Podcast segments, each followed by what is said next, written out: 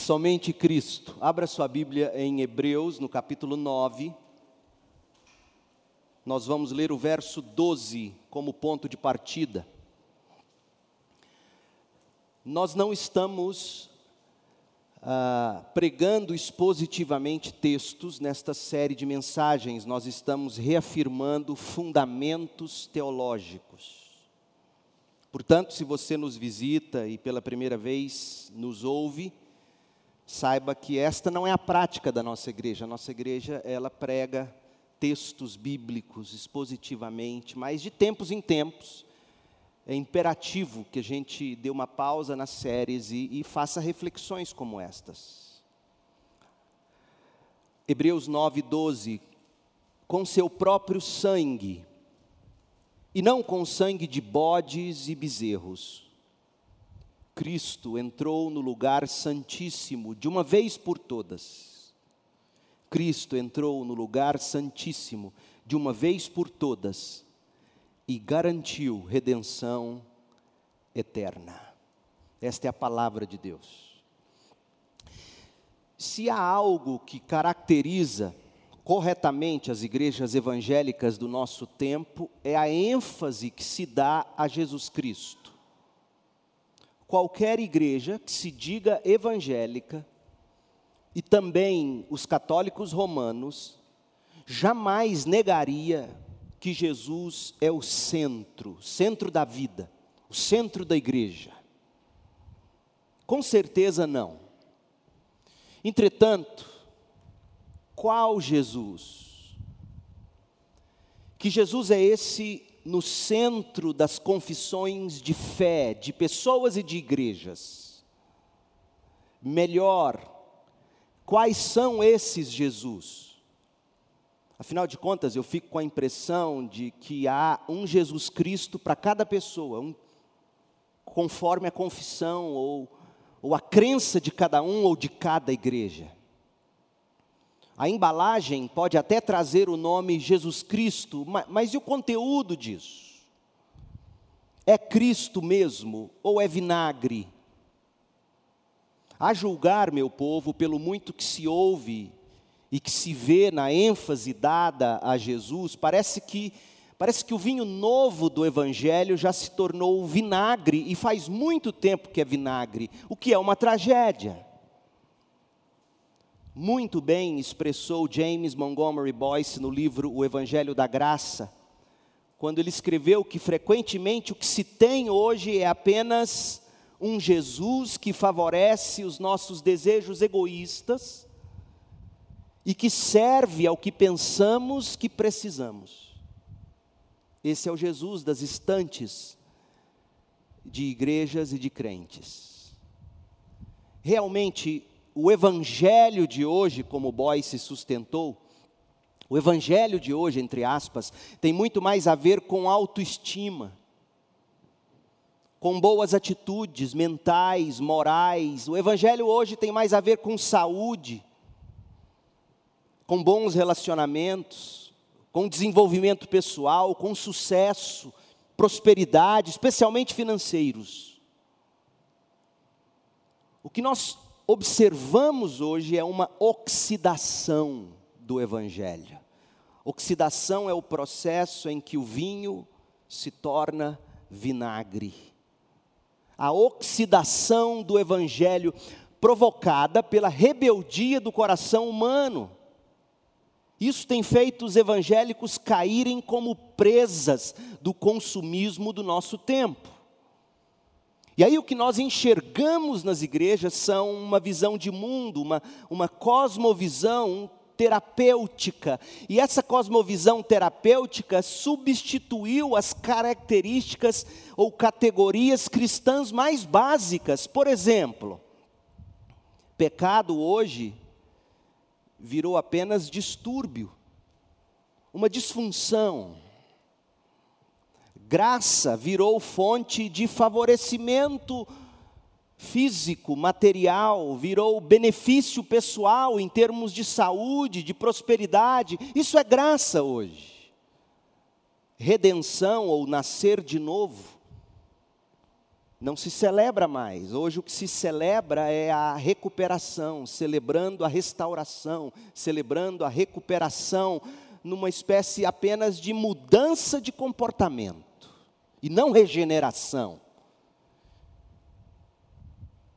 E outras cosmovisões têm feito o evangelho parecer muito mais hoje com ideologia política.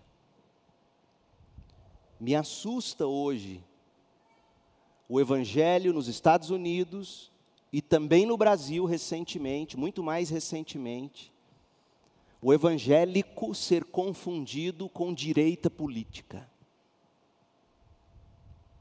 Nós ainda colheremos sérios frutos dessa correlação. O evangelicalismo se tornou de fato um movimento moldado somente pelo capricho popular e o sentimentalismo, a tal ponto que Cristo e a cruz não são mais centrais. E quando Cristo e a cruz são trazidos para o centro da fé evangélica, Cristo e a cruz não se parecem com o Cristo e a cruz da Bíblia. Ou seja, o evangelicalismo contemporâneo, quando não cai presa do consumismo despenca no abismo do vazio do politicamente correto, do sociologismo. Há poucas semanas, por exemplo, um renomado líder evangélico, batista, da nossa convenção, eu não digo o nome dele porque eu não quero polemizar o indivíduo. E eu vi que há membros desta igreja curtindo as postagens heréticas dele. É triste não entendeu o Evangelho. Eu vou, não, não vou dizer o nome dele, porque eu não quero polemizar com ele. Eu não estou atacando a pessoa dele. Eu estou rechaçando as ideias dele. Não faz muito tempo, há poucas semanas, ele fez algumas afirmações no Instagram que, do ponto de vista bíblico, por mais que ele tenha citado versículos bíblicos, o que ele escreveu é uma aberração. Ouça, mas tome cuidado para você não sentir náusea. É vinagre puro. A não ser que você prefira vinagre, e eu acho que não deve ser esse o caso. Olha o que ele escreveu. É um parágrafo longo, mas eu vou ler uma frase. A cruz não é o flagelo de Deus sobre seu filho. O que é flagelo? Flagelo é punição. Se você olhar no dicionário, flagelo é castigo. Ele está dizendo que a cruz não é o castigo de Deus sobre seu filho. E ele escreve filho com F minúsculo. Mas a mais alta expressão da radical solidariedade divina com a miséria humana. Preste bastante atenção nos termos solidariedade e miséria. São termos de ideologia política. Então, a cruz não é o flagelo de Deus sobre seu filho, a cruz não é o castigo de Deus sobre Jesus. O que é então a cruz? A cruz é a forma radical de Deus se solidarizar com a miséria humana. Eu espero que você tenha visto o erro, porque se você não viu, você precisa rever suas bases evangélicas. A pergunta que eu faria ao meu irmão em Cristo seria: sério? Fulano, seria a cruz apenas a mais alta expressão da radical solidariedade divina com a miséria humana? Seria a cruz apenas isto? A cruz não é o castigo de Deus sobre o filho. Não é. Abra sua Bíblia em Isaías 53, verso 5 e deixe que a Bíblia mesma responda. A Bíblia responde: se a cruz é ou não é o castigo de Deus sobre o filho, e não apenas solidariedade com miséria humana. Isaías 53, verso 5: Mas ele, Cristo, foi ferido por causa, foi ferido, ferido por causa de nossa rebeldia, bem diferente de miséria, rebeldia. Foi esmagado por causa de nossos pecados, não miséria, pecados. Pecados, não miséria. Sim, eu sei que o ser humano está na miséria. Mas o ser humano está na miséria por consequência da rebeldia e do pecado. Então, esse Cristo que, por causa da nossa rebeldia, foi esmagado por causa dos nossos pecados, ele sofreu o flagelo, ele sofreu o castigo de Deus para que fôssemos shalom, para que fôssemos restaurados, redimidos, para nos trazer a paz com Deus. Então veja, Fulano, pastor, você está biblicamente equivocado, para dizer o mínimo. O Filho eterno de Deus, segundo as Escrituras, dizem que Jesus Cristo sofreu o castigo que nos traz a paz, o flagelo que nos traz a paz. Meu Deus, o que disse o referido pastor lá no Instagram, que não houve castigo sobre Cristo, houve apenas solidariedade da parte de Deus. Sabe, sabe qual é o resultado prático dessa afirmação? Rouba de Deus a sua total capacidade de salvar, de verdadeiramente nos libertar da morte e da miséria, conforme ele sugere lá no texto no texto dele. Pense um pouco comigo. Solidarizar. Que sentido tem a palavra solidarizar para nós? No senso comum, solidarizar é você, por exemplo, ir ao velório de alguém, abraçar o enlutado e dizer: Meus sentimentos, eu sinto muito por você. Eu estou aqui por você, eu sofro com você, eu estendo a você meu coração. O que eu puder fazer para te ajudar, me diga. Isso é solidarizar. Mas, ao nos solidarizarmos dessa forma, nós não conseguimos fazer aquilo que o enlutado mais quer. que é ter o morto de volta.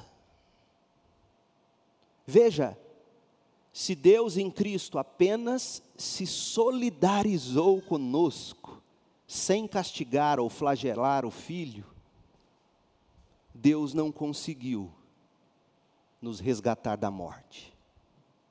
Sim, meu povo, eu sei, é verdade que Deus Pai se solidarizou com a nossa condição. Hebreus 4,15 diz que ele se compadeceu das nossas fraquezas, na vida dele e lá na cruz do Calvário. Isso é uma verdade. E Jesus se solidarizou conosco, ou se compadeceu de nós, para nos ajudar, para de fato nos resgatar, nos socorrer, para nos salvar da ira de Deus por causa do nosso pecado. E como foi que Jesus Cristo se solidarizou conosco? Ou Deus, como ele se solidarizou conosco, ele despejou sobre o próprio Filho amado Jesus Cristo o castigo pelo nosso pecado. E dessa forma, e tão somente dessa forma, verdadeiramente nos arrancou do estado de miséria, incapacitante, do estado de condenação eterna, dando-nos a vida eterna, a vitória sobre a morte. Mas não foi o que o referido pastor disse. Ele disse que Deus se solidarizou conosco, com o nosso estado de miséria, sem contudo flagelar, castigar seu filho. E eu disse para vocês que no texto dele ele escreve filho com F minúsculo. Quando nós falamos de Jesus como filho, é F maiúsculo, porque Cristo é Deus. Mas eu quero crer que filho com letra minúscula tenha sido um erro de digitação dele. Afinal, a gente tem que ler linhas e entrelinhas e não palavras literais, como ele mesmo diz, né?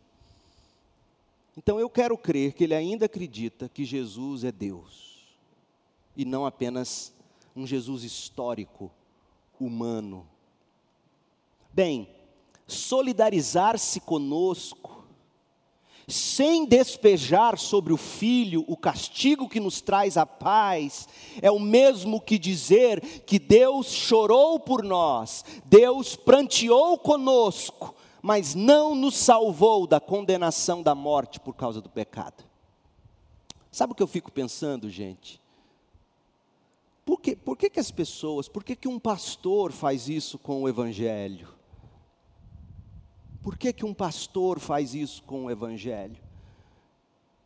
Qual é o motivo para a pessoa, mesmo citando versos bíblicos que, que nos são tão caros, qual é o motivo para a pessoa dar o sentido da cruz e da obra de Cristo dessa maneira? Ou desnudar o sentido da cruz, desnudar o sentido de Cristo dessa forma, fazendo uso de palavras tão carregadas de ideologia política, solidariedade, miséria.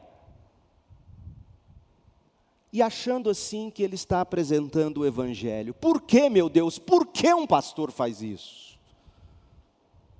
Afinal de contas, mesmo que contenha o nome no rótulo, Evangelho, entre aspas, simplesmente não é o Evangelho, não é o Evangelho tal como os apóstolos mesmos a nós o entregou, 1 Coríntios 15, de 1 a 4.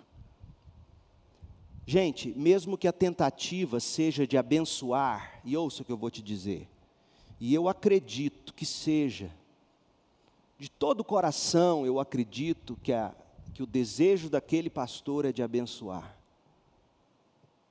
Conquanto seja com desejo de abençoar, esse pastor não consegue estender bênção. Por quê? Porque o maior problema do homem não é a miséria, não é o racismo, não são minorias que sofrem na mão de maiorias. O maior problema do homem não é esse. O maior problema do homem é o pecado. E a única maneira de Deus nos ajudar não é simplesmente chorando conosco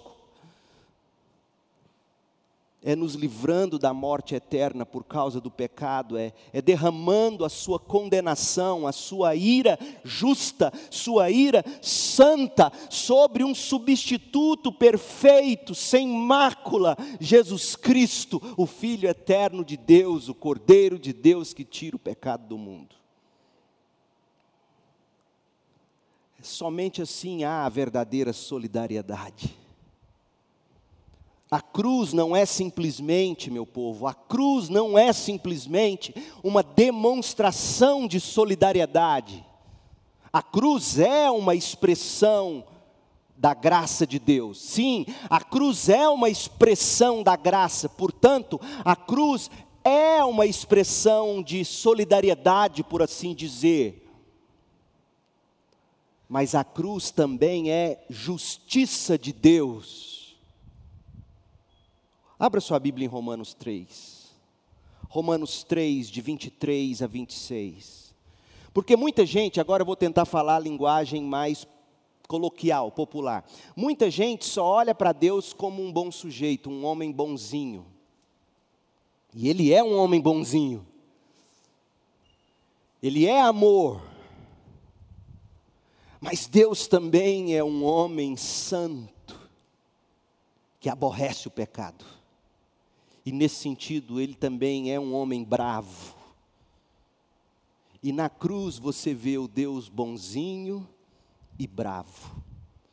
E se você roubar qualquer uma dessas duas características de Deus, ele deixa de ser Deus. Se ele for só bonzinho, ele é Papai Noel. Se ele for só bravo, do que, do que nos adianta um Deus bravo apenas? A cruz mostra que Jesus, Jesus revela na cruz que Deus é bonzinho e bravo, Ele é justo, santo, e justificador, amoroso, bonzinho. Romanos 3, 23, pois todos pecaram, esse é o maior problema do homem, e não alcançam o padrão da glória de Deus. E porque todos pecaram, e não alcançamos o padrão da glória de Deus, a gente comete todo tipo de atrocidade. Mas Ele, Deus, em Sua graça, nos declara justos por meio de Cristo Jesus, que nos resgatou do castigo por nossos pecados Deus apresentou Jesus como sacrifício pelo pecado, com o sangue que ele derramou, mostrando assim sua justiça em favor dos que creem. No passado, Deus se conteve e não castigou os pecados antes cometidos, pois planejava revelar sua justiça no tempo presente. Com isso, Deus se mostrou justo, condenando o pecado, castigando, flagelando o filho na cruz. Ele se, se mostrou bravo, ele se mostrou santo, mas ele se mostrou justificador, ele, ele abriu um caminho de amor para aqueles que se arrependem e creem, declarando justo o pecador que crê em Jesus. Gente, esse é o significado da cruz, da morte de Jesus justiça de Deus e justificação do pecador. Se você arrancar o sangue e o castigo da cruz, e deixar Deus apenas solidarizando-se conosco, de fato você arranca a solidariedade de Deus. Porque Deus não é do tipo que apenas chora com o pecador, Deus não é do tipo que, se, é, que sente a tristeza e que chora, mas não pode fazer nada. Porque na cruz, sim, Deus chorou ao ver seu filho morrendo. Mas na cruz, Deus também se regozijou por ter feito justiça. Minha pergunta é: como é que nós fomos chegar a esse ponto? De que maneira nós fomos capazes de transformar Cristo num mero terapeuta divino, Cristo num guia, nós transformamos Cristo num amante. Vide os cânticos. Leiam as letras de cânticos, tal como: Ah, se meu amado me, me beijasse, falando de Jesus como o homem que toca com o dedo.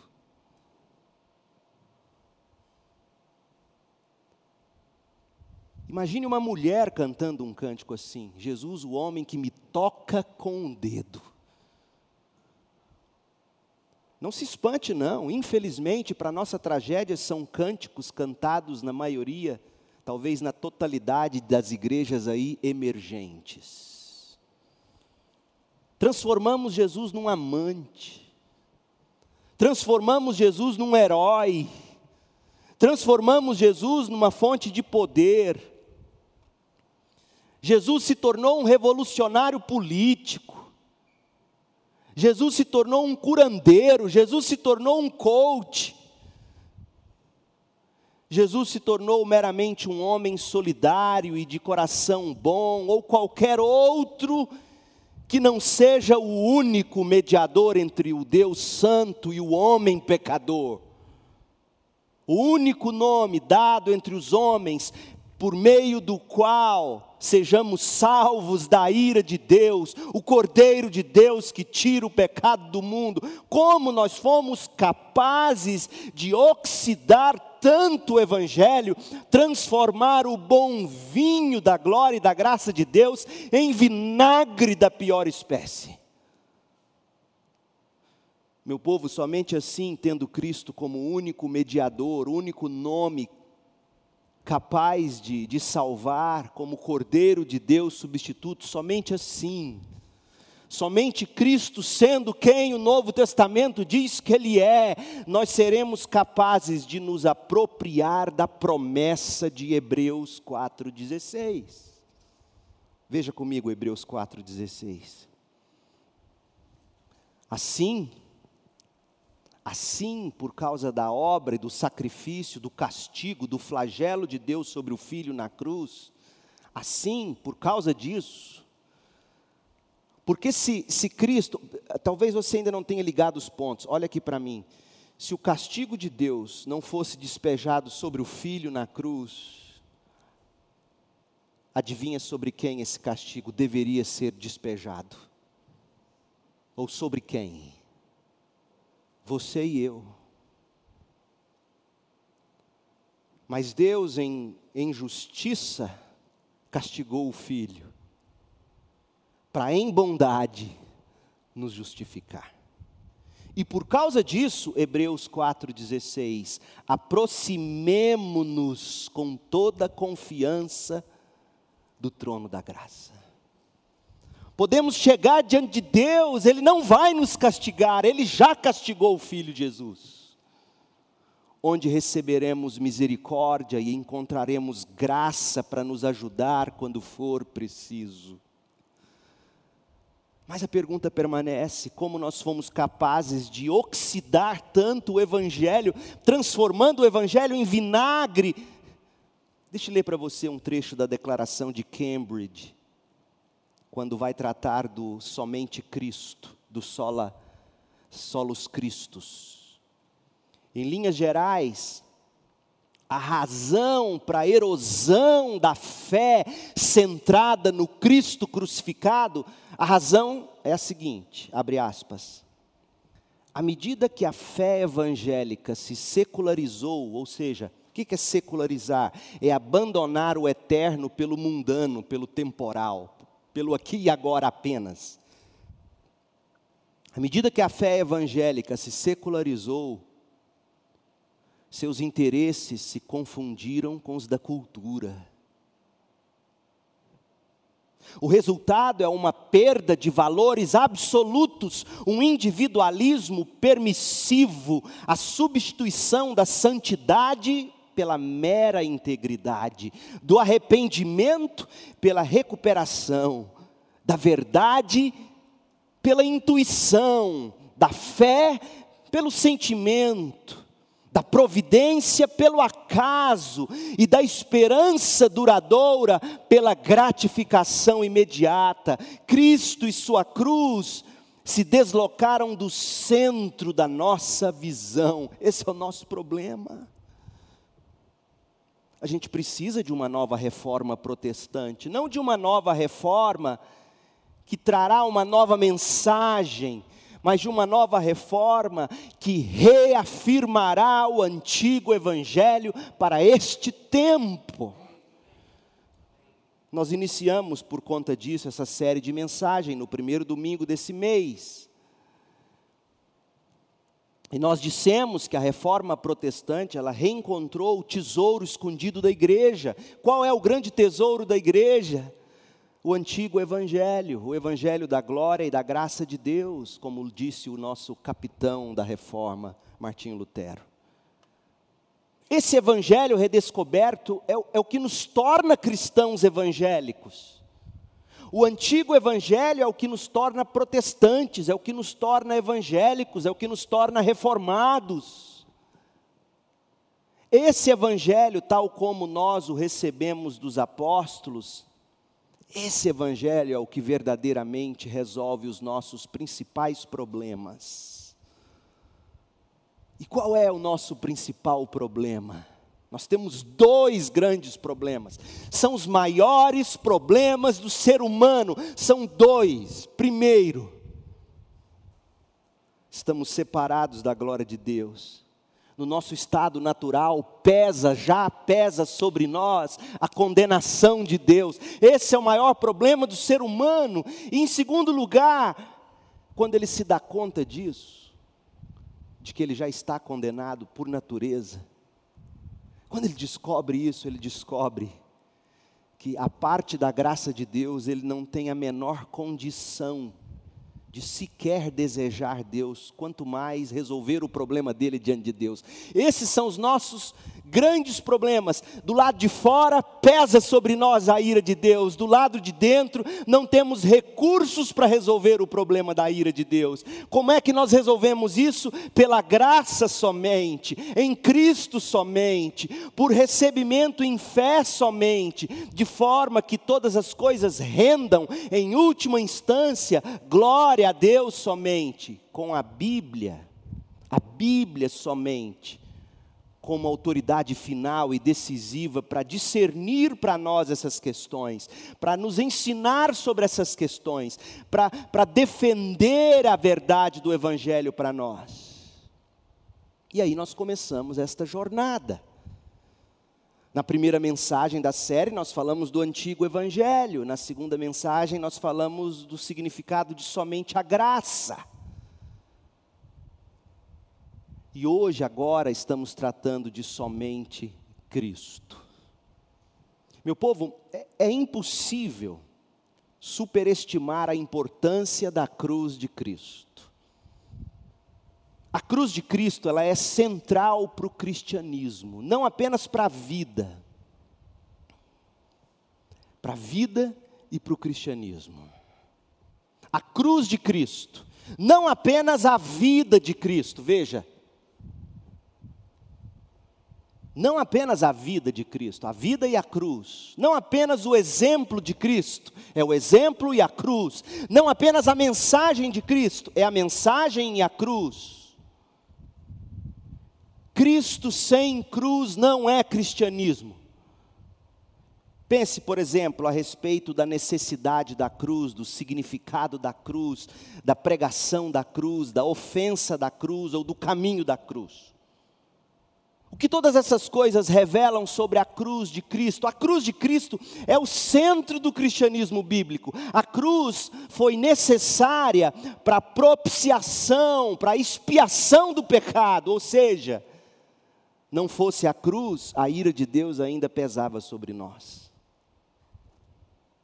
Não fosse a cruz, nós não conheceríamos a sabedoria, a justiça e a graça de Deus.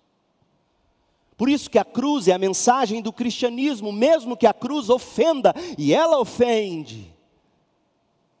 A cruz é o único caminho possível para o cristão viver a sua vida neste mundo. A cruz é o que possibilita a você e a mim vivermos em novidade de vida.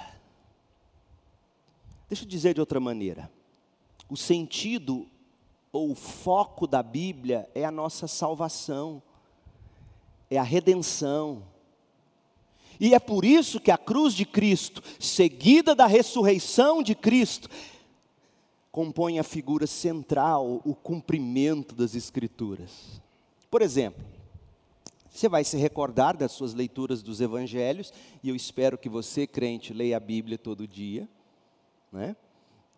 E você vai se recordar da leitura dos evangelhos que, ao acusar os escribas e fariseus, ao acusar os estudiosos da Bíblia do seu tempo, Jesus os condenou por não conhecerem a própria Bíblia deles. Tem muito evangélico nessa categoria. As Escrituras, Jesus os condenou. Vocês não conhecem as Escrituras, vocês não conhecem o Antigo Testamento. Jesus condenou os fariseus e escribas porque a mente deles estava fechada para o sentido último da Bíblia. De fato, Jesus declarou em João 5,39: Vocês estudam minuciosamente as Escrituras, porque creem que elas lhe dão vida eterna.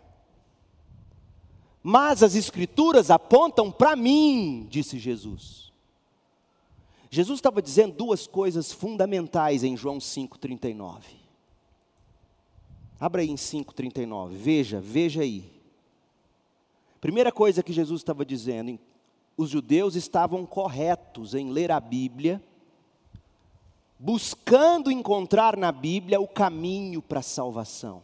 Isso era correto. Jesus consentiu com alguma coisa da intenção dos judeus. Jesus disse: Vocês estudam minuciosamente as Escrituras, porque creem que elas lhes dão a vida eterna. Jesus não os condenou por lerem a Bíblia, Jesus não os condenou por buscarem na Bíblia vida eterna. É assim que se faz e é assim que se deve fazer: ler a Bíblia em busca de vida eterna. Esse é o propósito das Escrituras, crente. Eu e você lemos a Bíblia todo dia, não é para encher a cabeça de ortodoxia ou de doutrina correta, é para encher a mente, o coração e a vida com o poder de Deus para chegar à vida eterna. E por isso Deus em Cristo parabenizou os fariseus e escribas, mas veja o que ele condenou. Segundo lugar, os judeus não estavam buscando a vida eterna por meio do Messias, do Cristo. Jesus estava condenando a forma como eles liam a Bíblia. Vocês querem a vida eterna? Mas a Bíblia aponta para mim, o Antigo Testamento aponta para mim. Veja, Jesus os, os condenou por não enxergarem Jesus na Bíblia porque a Bíblia aponta para Jesus como o cumprimento de todas as promessas de Deus para a vida eterna. Aliás, vai se lembrar, lá em Lucas 24, abra lá Lucas 24, 25, após a ressurreição, Cristo explicou as Escrituras a dois discípulos caminhando para Emaús. Mas antes de Jesus explicar as Escrituras para eles, Jesus deu uma dura neles. Lucas 24, 25. Então Jesus lhes disse: Como vocês são tolos! Como custam a entender o que os profetas registraram nas Escrituras? Não percebem? Conforme dizem as Escrituras, era necessário que o Cristo sofresse essas coisas, fosse castigado na cruz, antes de entrar em Sua glória. Vocês não perceberam isso? Então Jesus os conduziu por todos os escritos de Moisés, a lei, os profetas e as escrituras, que são os livros poéticos, que são os, os escritos. Então Lucas nos conta que Jesus deu a bronca neles, dizendo: Vocês não viram que o foco das escrituras sou eu. E tendo dito isso, ele falou: agora deixa eu ensinar vocês a lerem o Antigo Testamento. Na lei, Moisés, os profetas, Provérbios, Salmos, Eclesiastes, os escritos. E aí Jesus passeia por esses livros. Imagine, você acha que o sermão de Jesus durou só uma hora igual o meu? E, e deixa eu te contar, andando no sol quente, aliás não, era entardecer. Andando e Jesus falando, falando, falando, falando, falando, falando. E mostrando como Moisés apontou para ele, os profetas apontaram para ele, Salmos apontou para ele, Provérbios apontou para ele, Eclesiastes apontou para ele. Imagine o poder daquele sermão expositivo não é de admirar que os corações daqueles homens ardessem dentro deles enquanto Jesus falava com eles, enquanto Jesus explicava a eles as Escrituras. Jesus ensina aqui como se deve ler, como se deve pregar a Bíblia. Fuja de pregadores que abram a Bíblia e tentam apresentar para vocês os heróis da Bíblia princípios de Abraão para uma vida de sucesso, Jesus diria: princípios de Salomão para uma vida próspera. Nécios, tardos de coração, vocês não entendem que as Escrituras não falam de heróis, não falam de lições de vida as Escrituras revelam o Cristo, somente Cristo, e Ele crucificado para nossa salvação, porque o nosso maior problema não é a miséria, não é que não prosperamos, não é que adoecemos e morremos, não é que temos problemas no casamento, o nosso maior problema é o nosso estado estado de condenação diante de Deus e a falta de desejo por Deus. A gente ama mais o Instagram do que Jesus. Esse é o nosso problema. Pedro, apóstolo, ele entendeu a hermenêutica de Jesus. Pedro, apóstolo, entendeu como é que se interpreta a Bíblia. A mensagem de Jesus. 1 de Pedro 1, abra lá, vá lá na 1 de Pedro 1, verso 8. Olha o que Pedro diz: embora nunca o tenham visto, vocês o amam e ainda que não o vejam agora, creem nele e se regozijam com alegria inexprimível e gloriosa, pois estão alcançando o alvo de sua fé. Qual é o alvo? Qual é o alvo da vida cristã, gente? Leia aí. Fala para mim, em voz alta. Um, dois. Salvação, qual é o alvo? Não é prosperidade, não é cura, o alvo é salvação. Quem diz é Pedro. Não é um pastor batista histórico sem o Espírito Santo, é Pedro. Não é que eu seja assim, é que pensam de nós assim. Verso 10: Até mesmo os profetas queriam saber mais sobre o que, Pedro? Sobre o que, Pedro? Essa salvação e investigaram a respeito quando profetizaram acerca da graça preparada para nós. Preparada para nós em quem? Qual é a expressão da graça de Deus? Diga igreja: Cristo, a cruz de Cristo.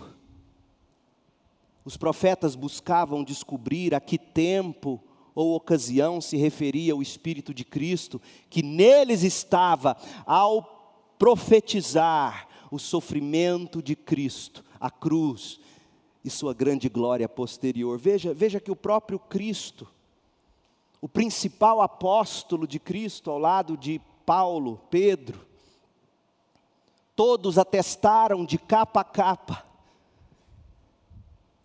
Eles atestaram que de capa a capa as Escrituras apontam para Cristo, a cruz de Cristo, como o único caminho para a nossa salvação. Ah, pastor, mas eu já sou salvo. Eu sei que você pensa assim, e deve pensar assim, mas teste a sua salvação, ouça, ouça com carinho. Teste a sua salvação pelos apetites do seu coração. O que, que seu coração mais deseja? O que, que você mais quer? Quais são seus maiores medos? Onde você gasta seu dinheiro? Como é que você investe seu tempo de descanso? Como é que você faz essas coisas? Você sabe usar a sua Netflix para a glória de Deus?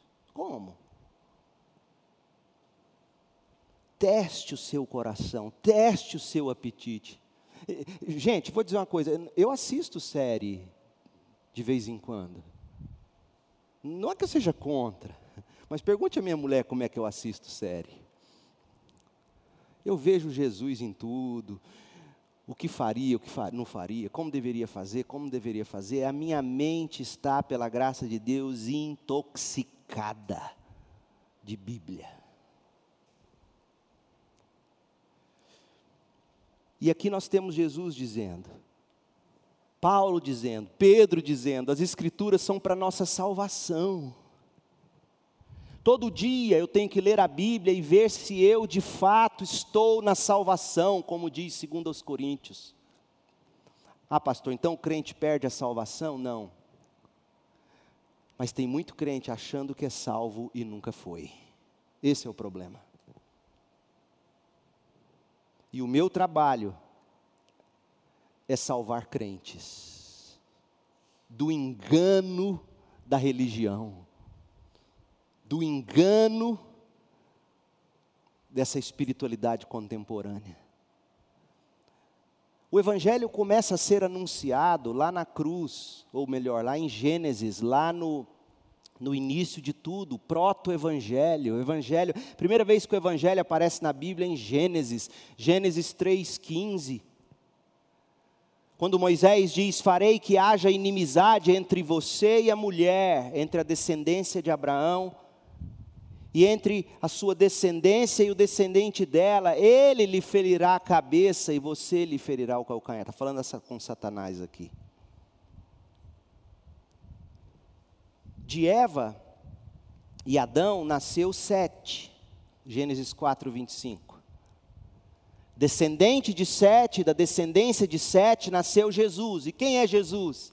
Aquele que esmagou a cabeça da serpente, conforme Moisés predisse. E como Jesus esmagou a, a cabeça da serpente? Colossenses 1, abra sua Bíblia em Colossenses 1, verso 13. Então, Deus lhe deu vida, lhes deu vida com Cristo, pois perdoou todos os nossos pecados. Olha no vocabulário paulino, olha o que é de fato vida em abundância. Vida é ser perdoado. Ele cancelou o registro de acusações contra nós, removendo e pregando na cruz Desse modo, desarmou os governantes e as autoridades espirituais e os envergonhou publicamente ao vencê-los na cruz. Na cruz, Jesus esmagou a cabeça da serpente. Na cruz, Jesus cumpriu a promessa de Gênesis 3,15. Abra num dos profetas, Isaías, Isaías 53, verso 5. Cristo foi ferido por causa de nossa rebeldia, esmagado por causa de nossos pecados, sofreu o castigo para que fôssemos restaurados, recebeu açoites para que fôssemos curados. Todos nós nos desviamos como ovelhas, deixamos os caminhos de Deus para seguir os nossos caminhos, e no entanto, o Senhor fez cair sobre ele, sobre Cristo, os castigos ou os pecados de todos nós. Moisés falou de Jesus, os profetas falaram de Jesus, os escritos falaram de Jesus. Se você ler, por exemplo, Salmo 22, você vai ver o quanto se falou de Jesus ali. Meu povo, não são apenas os textos na lei, nos profetas, não são apenas os textos dos escritos. Tem muitos outros textos no Antigo Testamento que apontam para Cristo e a cruz de Cristo como sendo o centro do Evangelho. Mas os escribas e os fariseus não liam a Bíblia assim. Como é que a gente sabe que eles não liam a Bíblia assim? Faz, um, faz um, uma tarefa essa semana, leia os evangelhos e veja o tipo de pergunta que os fariseus faziam para Jesus. Porque a forma como os, os, fariseus indagavam Jesus era a forma como eles achavam que Jesus não estava fazendo o que a Bíblia mandava fazer. Então, por exemplo, com o que, que os fariseus se preocupavam? Preocupavam mais ou menos com coisas do tipo: o que acontece se uma pessoa se divorcia e casa de novo? Por que, que os seus discípulos colhem grãos no sábado? Quem pecou, esse homem ou seus pais, para que esse moço nascesse cego? Observem, as perguntas que eles faziam, de tão triviais, parecia programa de Silvio Santos. Mas como nós já dissemos, essas perguntas revelam no que aqueles homens se estribavam para a salvação. Para eles, salvação era guardar a lei. Era tão pueril o conhecimento deles, e até dos apóstolos no início, que chega a parecer pra, que para eles a Bíblia não passava de um manual para a vida. A Bíblia não é um mero manual para a vida. A Bíblia não é um livro de usos e costumes cuja finalidade é nos ajudar a resolver questões de relacionamento. A Bíblia é para nossa salvação.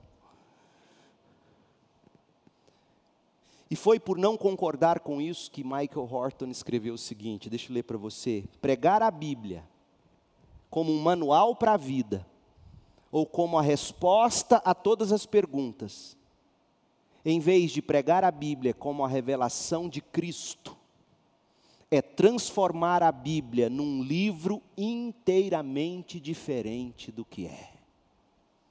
Percebeu, gente?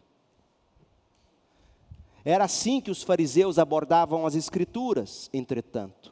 Para os fariseus, as Escrituras eram uma fonte de trivialidades para os dilemas da vida. Meu povo, é o evangelicalismo de hoje, são as igrejas evangélicas da atualidade, batistas inclusive, para nossa tristeza. Faça um, faça um teste, eu, eu libero vocês para uma ou duas vezes visitar alguns púlpitos por aí e ouvir se eles não transformaram a Bíblia não num livro sobre Cristo, mas um manual para a vida. Veja, não que a Bíblia não responda às questões da vida, mas ela faz isso secundariamente. É o, é o transbordar de uma vida cheia de Cristo que faz a gente resolver os problemas da vida. Então, se eu focar aqui tentando ajudar você, é como, imagina você, precisa da caixa d'água para você lavar suas vasilhas, louças, tomar banho, cozinhar. E a caixa d'água está furada. Mas também parou de cair a água que vem da rua, da Saneago, para a caixa d'água. E aí você se concentra apenas em remendar a caixa d'água. E não vem água da Saneago. Que, que vai acontecer? Vai parar de vazar, mas vai chegar um ponto que vai acabar a água. A gente precisa da fonte para encher a caixa d'água. A Bíblia é sobre a fonte, Cristo. E secundária, terciariamente falando, ela traz os seus remendos. Então, queira ler a Bíblia, queira uma pregação que te revele Cristo, transbordar de Cristo, como Cristo em você, a esperança de vida eterna, capacita você a vencer e, e prosperar para a salvação. Então, o grande milagre que a Bíblia revela para nós é o milagre da redenção. Você poderia ler 1 Coríntios 1, de 20 a 31. Olha como Paulo escreve, abra comigo 1 Coríntios 1, de 20 a 31. Diante disso, onde ficam os sábios, os eruditos e os argumentadores desta era? Deus fez a sabedoria deste mundo parecer loucura. Visto que Deus, em sua sabedoria, providenciou que o mundo não o conhecesse por meio da sabedoria humana, Deus usou a loucura da nossa pregação. Por que, que é loucura? Pregar cruz é loucura. A loucura da nossa pregação para salvar os que creem. Esse era o foco da pregação de Paulo. Cruz. Cruz para salvação. Pois os judeus pedem sinais e os gentios buscam sabedoria. Veja se isso não é o evangelicalismo de hoje, as pessoas querem sinais de um lado, ou as pessoas querem se parecer sabidas do outro, com um discurso progressista em nome de cristianismo, com um discurso politizado, ideológico em nome de cristianismo, tudo para parecer bonito e poder dar entrevista nos canais de televisão em nome dos evangélicos. Essa é a tragédia do nosso evangelicalismo, é tudo aquilo que os apóstolos condenaram. Os judeus querem sinais, os gentios querem sabedoria. Assim, quando pregamos que o Cristo foi crucificado, os judeus se ofendem. E os gentios dizem que é tolice. Mas para os que foram chamados para a salvação, tanto judeus como gentios, Cristo é o poder de Deus, Cristo é a sabedoria de Deus. E você poderia continuar lendo até o verso 31. Meu povo, não vamos nos apressar e condenar os coríntios aqui, porque Paulo está escrevendo para eles. Porque, como eu já disse, muitos evangélicos são assim. De um lado estão aqueles que, como os judeus, estão obcecados, eles querem sinais, eles querem maravilhas, eles querem curas, eles querem prosperidade. Do outro lado estão aqueles que, como os gregos, estão obcecados por sabedoria. Ou seja, como diz aquele pastor que eu citei no início, lá no Instagram, veja se não é o pensamento dos gentios que Paulo condena aqui, quando ele diz que ele quer, abre aspas, honestidade intelectual. Lucidez é outra palavra que ele usa. Para ele, pregar a cruz, como Paulo diz que tem que ser, não é lucidez Mente iluminada é outra expressão que ele usa. Ele se revela, ele é filho do iluminismo filosófico e não das Escrituras. E ele diz que isso tudo é para fazer ponte, que ele julga necessário entre fé e razão. Mas há um sério problema com esses dois lados: os que querem sinais e os que querem sabedoria. Quando essas agendas, seja qual for a agenda, é colocada no centro da leitura da Bíblia, da pregação, do culto, na evangelização, no discipulado, no ministério pastoral, a pregação da cruz não existe e quando ela aparece, ela é escandalosa. A menos que se olhe para a cruz e declare-se a cruz, porque é o que eles fazem. Então, para a cruz fazer sentido para esses teólogos liberais, você tem que falar: não, a cruz não é Deus castigando o filho para não nos castigar, a cruz é Deus nos abraçando, chorando conosco no sofrimento. Dá um tempo. Para que o cristianismo não se torne outra coisa, é necessário que a gente redescubra a centralidade de Cristo e da cruz. Mas o que a gente vê hoje não é cruz. Somente Cristo da reforma protestante é, em essência, somente o sacrifício de Cristo na cruz é capaz de, pela graça, por meio da fé, justificar o pecador diante de Deus. Deixa, vamos ler alguns textos juntos? Hebreus 9, 12 com seu próprio sangue e não com sangue de bodes e bezerros. Cristo entrou no lugar santíssimo de uma vez por todas e garantiu redenção eterna. O sangue de Jesus não é para nos fazer prosperar, é para nos salvar.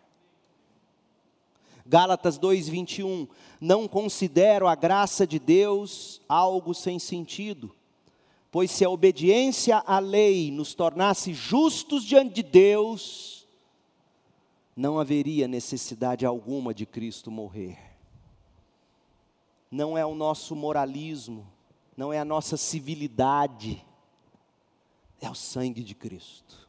Somente o sangue de Cristo. Mas sim, a nova vida em Cristo nos transforma em seres morais e também civilizados. E você poderia ler Gálatas 5, 24, 2 a 4, 2 Coríntios 5. Mas o tempo não me permite mais. A teologia protestante, reformada, a teologia evangélica raiz afirma que a Bíblia e a doutrina sobre a graça e a fé enfatizam a salvação em Cristo somente. E Cristo como profeta, Cristo como sacerdote, Cristo como Rei. Então, três coisas para a gente concluir. Primeira, de acordo com a Bíblia, o centro do cristianismo não é a manjedoura em Belém, dos românticos, dos sentimentalistas. O centro do cristianismo também não é o Jesus histórico, mestre da ética e da moral dos liberais. O centro do cristianismo não é a mensagem de Jesus, não é o bebê na manjedoura. O centro do cristianismo é Cristo crucificado e ressurreto.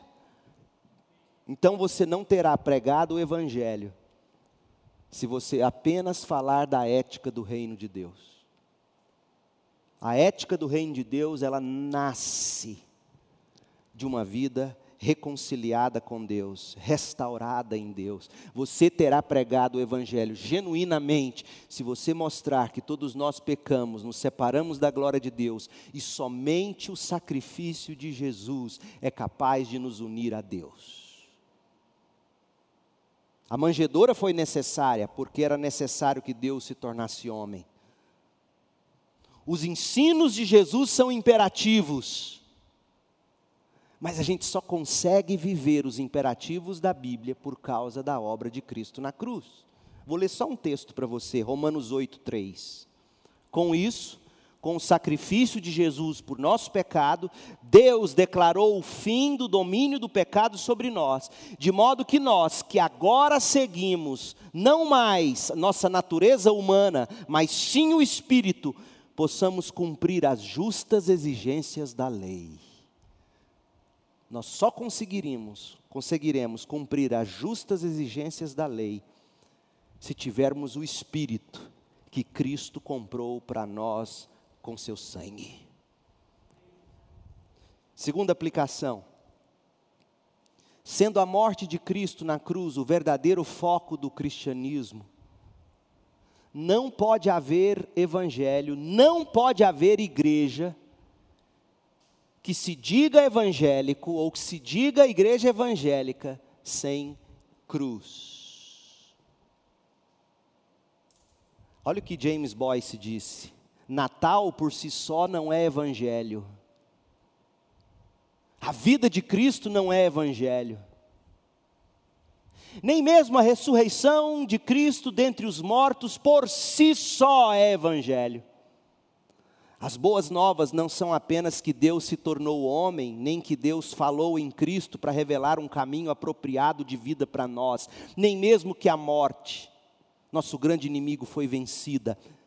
As boas novas do Evangelho são que a questão do pecado foi resolvida, que Jesus sofreu a penalidade do pecado por nós, como nosso substituto, e que todos que nele creem podem esperar os céus seguramente. Esse é o Evangelho.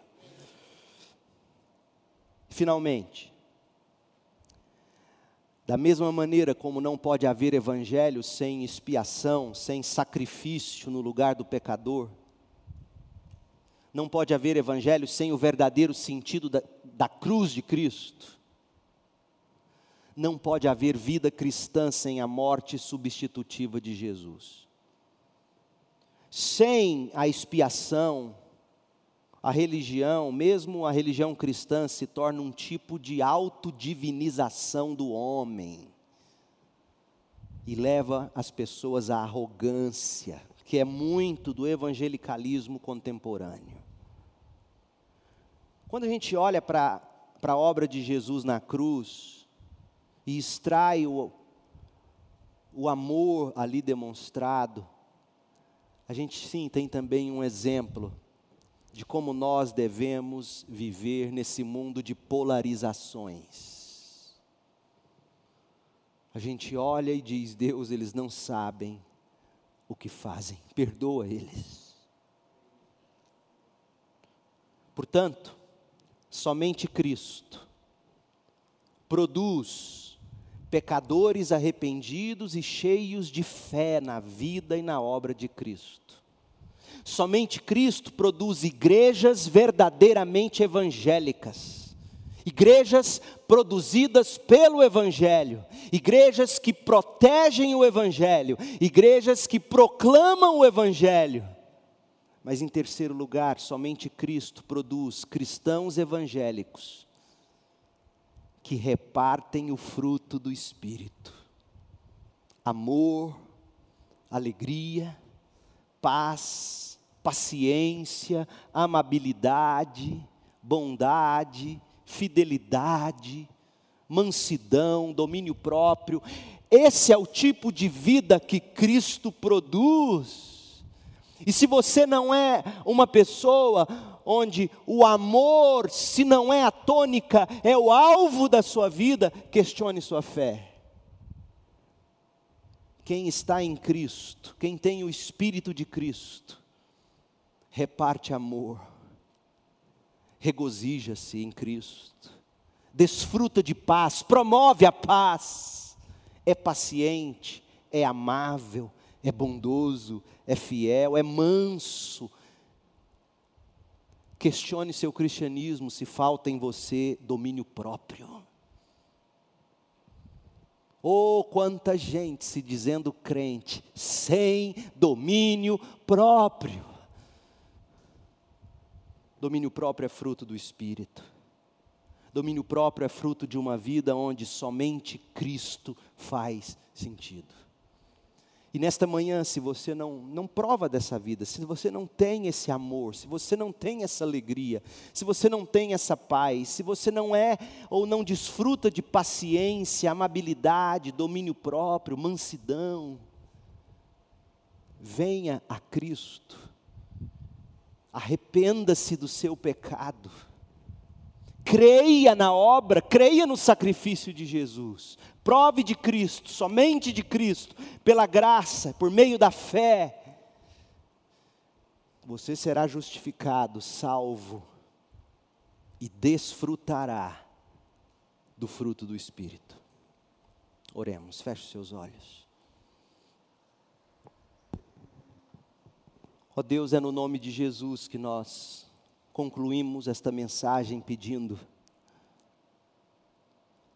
faça-nos olhar para Cristo, somente Cristo.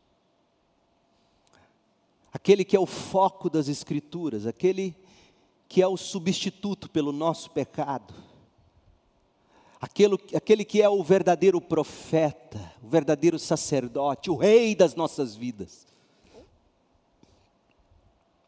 E que essa vida em Cristo e somente em Cristo produza homens e mulheres sempre arrependidos e cheios de fé. Homens e mulheres que são produto do Evangelho, que protegem o Evangelho, que proclamam o Evangelho, homens e mulheres cheios do Espírito, homens e mulheres do amor, da alegria, da paz, da paciência, homens e mulheres da amabilidade, homens e mulheres da bondade, da fidelidade, da mansidão, homens e mulheres do, do domínio próprio, Deus. Produza isso em nós, em nome de Jesus. Amém.